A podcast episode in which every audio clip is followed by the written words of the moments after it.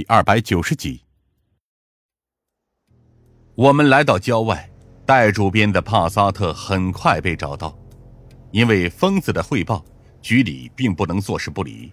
他停在一片芦苇荡里，大片的芦苇被风吹起来，散在车上，倒是个停车的好地方。毋庸置疑的，戴主编已经不见了。我打开车门，只看到座椅上一个被屁股坐出来的深坑，副驾驶上有两个拖鞋鞋印。交警一定会爱极了戴主编这样的人，开车会换鞋，实在非常遵纪守法。这辆车没有问题，与普通车辆并无二致。护城河会从这里经过，沟渠非常多，再加上这里是郊区，也是监控盲区，可以说。就算是有人在这里杀人抛尸，若是尸体飘不起来，那具尸体就不会有重见天日的机会。另外，由于疯子的汇报，局里就此展开会议，最终决定把这个案子全权交给我们负责。原话是：既然他们这么感兴趣，就让专案组全权负责，局里的人协助调查。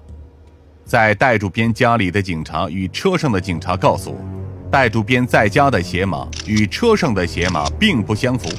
戴主编身高一米七五左右，鞋码四十二。因为体型偏胖，家里的鞋子一向以宽松舒适的拖鞋和运动鞋为主，只有两双是上班穿的皮鞋。而收车的人告诉我，在油门和刹车上面，他们得到的信息是一双四四的鞋子。副驾驶留下的拖鞋印子是四二码，有没有可能是戴主编故意穿上了一双四十四码的鞋子？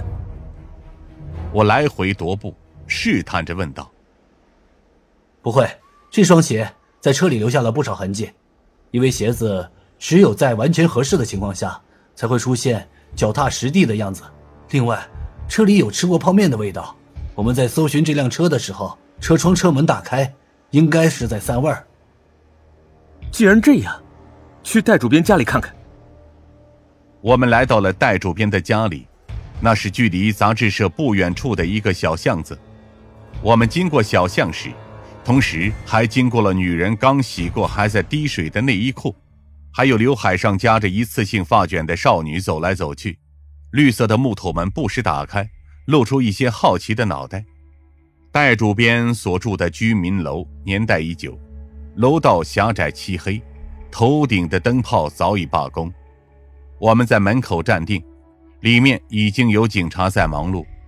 我伸头进去，戴主编的家一览无余，一个单间儿将一个家庭的布局都涵盖完毕。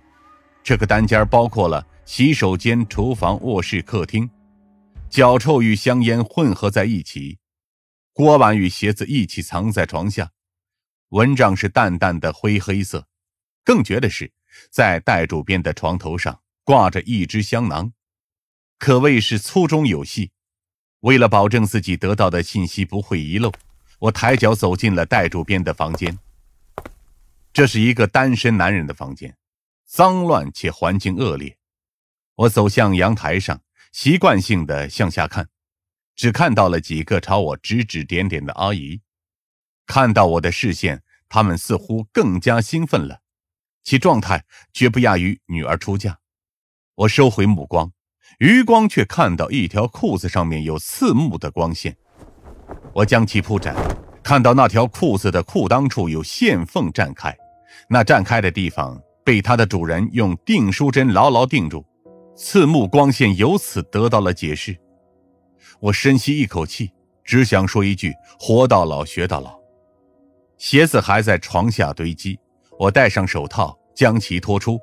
正如警局的同事所说，这里的拖鞋与运动鞋居多，有两双略新的鞋子后跟上面有踩压痕迹。我想到了车上那位有着四十四码大脚的朋友。看来这两位关系匪浅，戴主编不仅带他回到了自己的家里，甚至还同住同睡。夏灵薇从楼上跑下来。她告诉我，戴主编为人随和，即使是杂志社主编，也不曾恃才傲物。这里的大妈见他一人可怜，有时会给他一些吃的，他也会非常感谢。有时还会将未曾发行的样书带回来给他们传阅。至于说他会与最近的凶杀案有关，多数人摇头表示不信。他们觉得戴主编心慈手软，除了八卦一些以外，并没有什么异常的表现。